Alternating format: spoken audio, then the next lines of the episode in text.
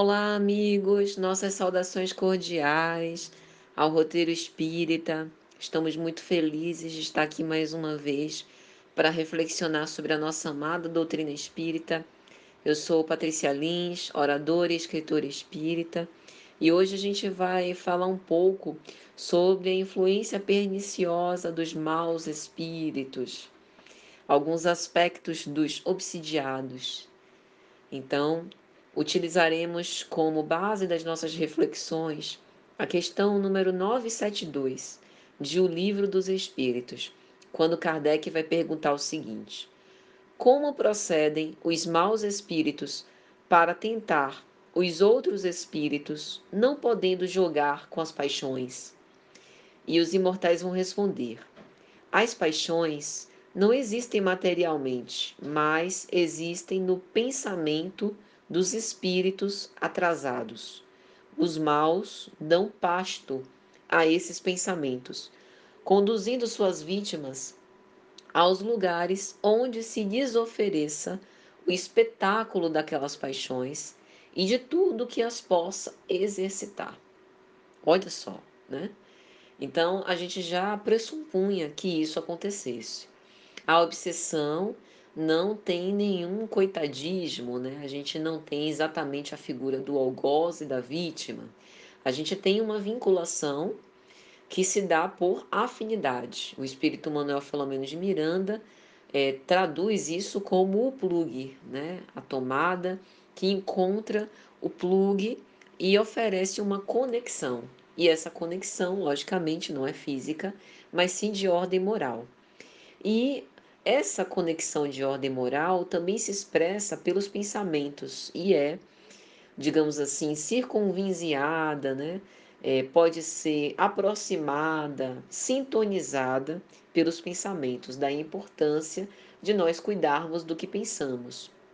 Na verdade, de nós cuidarmos do que vitalizamos.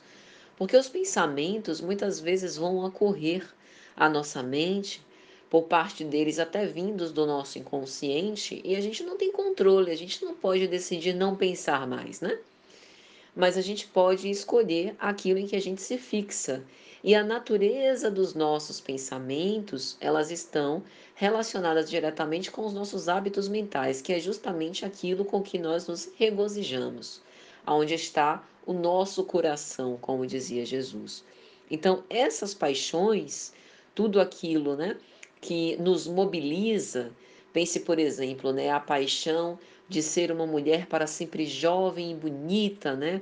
Essa paixão da própria beleza em que eu me envaideço, né, pelas minhas características físicas, vamos dizer assim, a paixão por ficar rico e ter sempre o poder nas mãos, e isso me leva, por exemplo, a jogar, né, jogos de azar, apostar muitas vezes os meus patrimônios para nutrir essa grande paixão.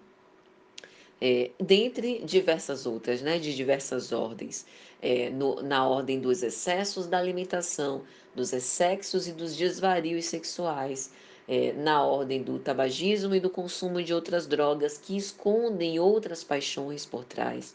Então, os exemplos são fartos. E Joana de Ângeles vai nos falar na obra Espírito e Vida, pelo Espírito Joana de Ângeles, psicografia de Divaldo Franco, que jornadeiam sob dramas angustiantes que vivem mentalmente estes que somos obsidiados, atormentados em sinistros dédalos íntimos, desfazem a máscara da aparência sob qualquer impacto emocional. Né? Então, é, está expressa na nossa irritabilidade, no nosso desgoverno, na descompensação, no descontrole emocional, justamente porque somos flagrados trânsfugas do dever, refletindo nas nossas atitudes, o nosso medo, as aflições que nós procuramos escamotear. E nos painéis da nossa mente, muitas outras mentes procuram refúgio, muitas vezes nos constrangendo, mas não são elas que nos procuram, é, grosso modo somos nós que as atraímos por conta da faixa em que nós maquinamos, né?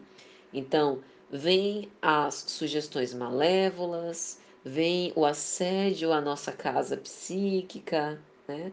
Muitos tão viciados quanto nós, tão apaixonados como nós, no sentido das más paixões, né? E tão infelizes quanto quanto nós, os maus espíritos nos acessam.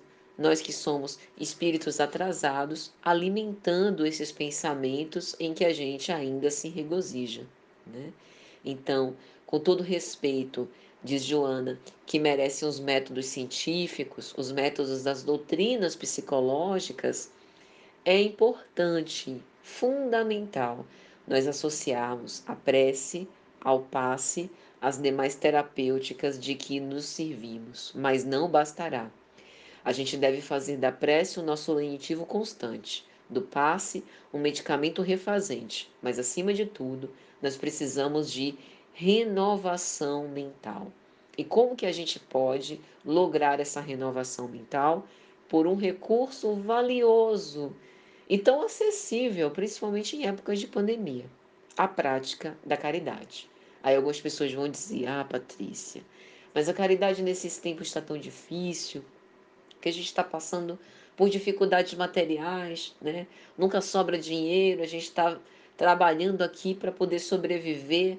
E como é que eu vou fazer caridade? Doando um pouco do tempo, doando um pouco da nossa atenção, um pouco do nosso aconselhamento, da nossa escuta, doando da nossa paciência, doando da nossa prece pelos outros, saindo do nosso encarceramento pessoal e indo ao socorro daqueles que sofrem, esculpindo no nosso pensamento asas de esperança e sentindo esse estímulo para, através das nossas pequenas atitudes diárias de renovação, né, orando pelos nossos perseguidores, que não são atraídos a nós por acaso, com o sentimento da lídima piedade. É assim que a gente vence. Nós não estamos sozinhos, nós estamos amparados por benfeitores espirituais excessivamente amorosos mas somos nós que precisamos vencer as nossas más paixões. Então, meus amigos, é mais ou menos isso. Espero que tenha sido de alguma sorte útil. Um grande fraternal abraço para todos e até a próxima, se Jesus assim permitir.